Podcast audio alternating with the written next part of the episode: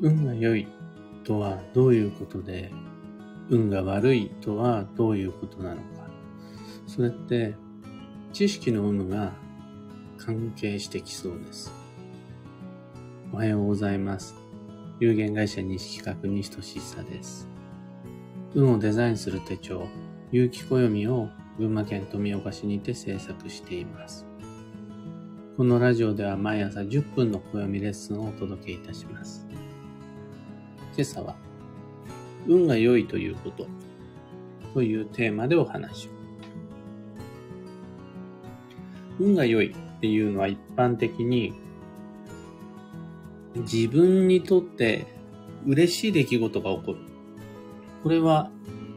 手っ取り早く運の良さを感じられる一つの基準だと思います。変なもん気の持ちようみたいなそういうやつじゃなくって、幻想とか自分にそう言い聞かせるとかじゃなくて、実際にラッキー得したっていう風に確かに思えるような具体的で実益的な出来事が起こってくれると、僕たちは自分自身のことを運が良いと実感できます。誰が何と言おうと、私にとってこれは嬉しいっていう、その、自分の徳を象徴するような出来事が起こる。これが運が良いの一つの目安です。で実際に運が良い人っていうのは自分の周囲でやったって思えるような何かが常に起こってるし、当然そのことを嬉しく感じているから私は運がいいっていうふうに思っています。で逆で、運が悪い人っていうのは嫌だなっていうふうに思うような具体的な出来事に取り組まれてるわけです。なんとなく私は運が悪いと思うっていうようなネガティブな気の持ちようではなくて、これが運が悪い。あれは私は嫌だっていうそういった嫌なことが自分にとって起こっているからついてないっていうふうに思うわけです。で、ここからがまあポイントになるわけですが、今自分の周りには運の良いことと運の悪いこと、どちらも起こっているものです。別の言い方でするならば、やったラッキーっていうふうに思えるようなこともああ、嫌だなっていうふうに思えるようなことも、職場において、通勤通学の道すがら、もしくは人と会った時に、どっちも起こっているっていうのが通常です。あえて理屈をくっつけるならば、引用学的に、また運勢学的に考えた時、嬉しいことと嫌なこと、どちらか一方のみで構成された人生っていうのは非常に考えにくいです。一つの電車に乗れば、その電車の車両の中では、基地も今日も両方起こっている。これが自然の摂理です。基地しかない人生っていうのはありえないし、今日のみしかない人生っていうのもない。その、どの程度嬉しい出来事が起こるのか、どこまで嫌な出来事が起こるのか、これは個人差があるので、もう全員が同じ程度の吉祥を味わうっていう意味ではないです。の起こっているかいないかの違いだけで考えたときに、基地も今日も両方起こっています。僕たちの周りは基地も今日も常に同時に両方存在する。で、その時ですね、運が良い人と運が悪い人の違いっていうのは、吉と今日のどちらが起こっているのかではなくて、どっちの運をより多く見つけられているか。これはものすごく大きな違いです。運が良い人っていうのは、強運の存在、もちろん気づいているものの、その中に吉運を見つけることができる。一方で運が悪い人っていうのは、強運の方にばかりアンテナっていうのを奪われて、吉運の存在に気づきにくくなってる。ラッキーっていうふうに思うような出来事を見逃し、アンラッキーの方ばかり苦になってしまうっていう状態を運が悪いものとします。なんでじゃあそうなってしまうのか。運が良い人はどうして良いことに気づくことができて、運が悪い人ってなんで良い運を見逃してしまうのか。どうして僕たちはそんなことになってしまうのか。この原因の一つがですね、知識の有無。運が悪い人っていうのは情報弱者であるというふうに考えられます。運が良い人を情報強者って言うかどうかはまた別なんですけども、知識の有無って結構重要で、運の吉凶を正しく読み解く勉強をすると、あ、これっていうのは基地なんだな。これっていうのは今日なんだな。良い運っていうのをなるべく多く手に入れて、悪い運を遠ざけるっていうのを直感的にではなくて、知識的、経験的にできるようになります。例えば、基地方位旅行っていうのは何かしらのトラブルっていうのが大いに起こり得ます。っていうことを知っていると、基地方位旅行先で、えー、渋滞に遭遇したりであるとか、忘れ物をしてきたりしても、あの、それをトラブルではなくて、ああ、はいはい、これねっていうふうに気づけたりするんですよね。僕も昨日基地方位旅行行ってきたんですが、ガソリンスタンドでお札入れのところに T ポイントカードを入れてしまって、えー、危うくガソリンスタンドのあのバカ高い機械っていうのを壊しかけるっていう出来事が起こりまして、ああ、まだまだここは帰り道だけど基地方位旅行なんだなっていうふうに改めて思ったりしました。あちなみにそこは無事お店の人を呼んで切り抜けたんですけどなんでふざけんなよ。なんでこんなことが起こるんだよっていうふうに思うのとああこれもまた基地方医旅行なのかっていうふうに思うのでは全然人生の印象が変わってきます。でそのことっていうのを分けた違いっていうのはやっぱ知識の有無ですね。これ、あの、人生を歩む上でとっても大切な秘訣みたいなもので、ぜひ義務教育に取り入れてほしいぐらいです。運の良し悪しっていうのは一般的に考えられがちな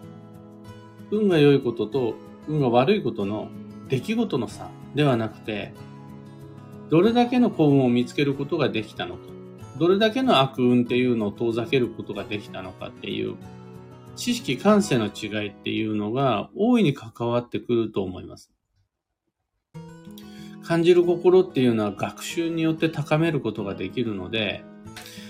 何が基地で何が強化の分別だけではなくて、どう基地を手に入れ、どう強を遠ざけるのかっていうような具体的な方法論、システム、機能みたいなものっていうのも学ぶことができると、僕たちは自分の周りにすでにある幸運を今よりもっと多く見つけられるようになるし、当然のように幸せの隣にひっそり佇んでいる今日も避けられるようになります。私とあの人の出来事の違いだけをいくら眺めていたところで本質的な運の良し悪しっていうのはやっぱりわからないし幸運って見つけられないです。判断の基準を自分の外側ではなく内側に設けるために必要なのが運の知識です。例えばそのためのツールとして暦もあったりします。暦を持っていると基地を見つけやすくなって今日があっても遠ざけられるようになる。暦のような手がかりとっかかりがないと基地やってやっぱり見つけにくくなっちゃうし今日の方ばっかり目がいっちゃうっていうこともよくあります。というわけで、うん最終的には、運が良いということはどういうことなのかっていうと、よくお勉強ができているということになります。あれじゃないです。あの、学校の成績がいい悪いではなくって、知識として、運の吉凶っていうもののロジックを一つでも多く持っていると、運はいいなっていうふうに思います。今朝のお話はそんなところです。二つ告知にお付き合いください。一つ目が、有機暦2023の発送に関してです。現在先行予約限定セットの発送、9割方完了しました。ただ、金屋のお告げオプションをご注文の方なんですが、在庫の含み金屋シールに不備が見つかって、今新しいものっていうのを手配中です。その完成が9月の7日の予定だ。西企画に新しい金やシールが来るのが9月の7日であるっていうふうに連絡をもらいました。で、その当日すぐにもう発送、いつでも発送できる準備は整っているので、シールを入れて即発送したとして、セットのお届け、ご自宅への到着が9月の8日か9日になりそうです。というわけでご心配をおかけし大変恐れ入りますが、もうしばらくお待ちください。一般発売日っていうのは毎年9月の9日です。そうなると、いつもの書店、カフェ、雑貨店等にてごご購入いただけるようになるんですが、9月の9日以降からの店舗納品になりますので、納品済み次第、そのことに関してはブログにて情報発信していきます。二つ目の告知が鑑定会に関してです。東京鑑定会を2022年9月の21日に千代田区神田神保町の個室シェアサロンにて開催します。ご予約方法などの詳細は放送内容欄にリンク貼り付けておきます。さて本日2022年9月の2日木曜日は超繁忙の8月の27日目。今日入れて残り6日間です。あと一つの課題を達成するために後回しにすることと先に手をつけるべきこと分別して今日スタートさせましょう。今日のキーワードが、防災、災害に備えるなんですが、こちら、自然災害だけではなくて、人災、例えば仕事上の失敗ミスであるとか、PC データが吹っ飛んでしまうであるとか、いろいろなトラブルを想定して、それに備えましょうっていうのが今日です。防災という意味合いです。幸運のレシピは、カンパチ、旬の魚介が吉です。旬の魚介はカンパチ以外にも、鮎とかマイワシ、スルメイカ、カマスなどなど、スルメイカとかね、高いですけど、旬の栄養補給だと思って、ぜひともスーパーで見かけたらお試しを。以上、迷った時の目安としてご参考までに。ところで、聞く暦ではツイッターにてご意見、ご質問募集中です。知りたい占いの知識や今回の配信へのご感想など、ハッシュタグ、聞く暦をつけてのツイートお待ちしています。それでは、今日もできることをできるだけ、西企画西俊久でした。ってらっしゃい。エヌシャンティさん、キーボードさん、ヒデミンさん、ももさんおはようございます。中さん、金子さん、タカさん、おはようございます。いつもありがとうございます。ニビアさん、DJ さん、ミカさん、ユウさん、おはようございます。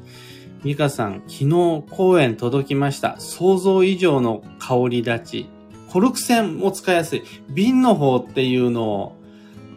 ご購入くださったんですね。嬉しい。あの、他の商品、えー、オプションも含めた様々な先行予約限定セットの商品って、まあ、目で見てこんな感じのものなのかなっていうのを確認していただきやすいので、写真をいっぱい載せれば、はいはい、これが暦ねとか、ああ、これがゆるゆら招き猫ねっていうのを見てもらえるんですが、公園バスソルトだけはもうとにかくいいから一度香りを嗅いでみてっていう感じの、もう、ね、香りさえ嗅いでもらえればこっちの勝ちだなぐらいに思っている商品なんですが、の、ネットだとね、嗅いでもらえないんで、本当に実際にお手元に届けることができたのは嬉しいです。9月の9日以降は、弊社の講座会場であるとか、あとはチャンスがあれば、イベント等にもお持ちして、あのー、これがオリエンタルな、えー、バスソルトですっていうのを皆さんに確認してもらえたらなっていうふうに思っています。ランドさんおはようございます。えー、というわけで今日もマイペースに運をデザインして参りましょう。超繁忙の2022年8月残り6日間とはいえ、自分のペースを崩す必要はないし、できることをできるだけっていうのは変わらないです。それで十分に運は動きますので、無理はせず、また自分と他人を比べず、目の前の課題に邁進して参りましょう。僕も行って参ります。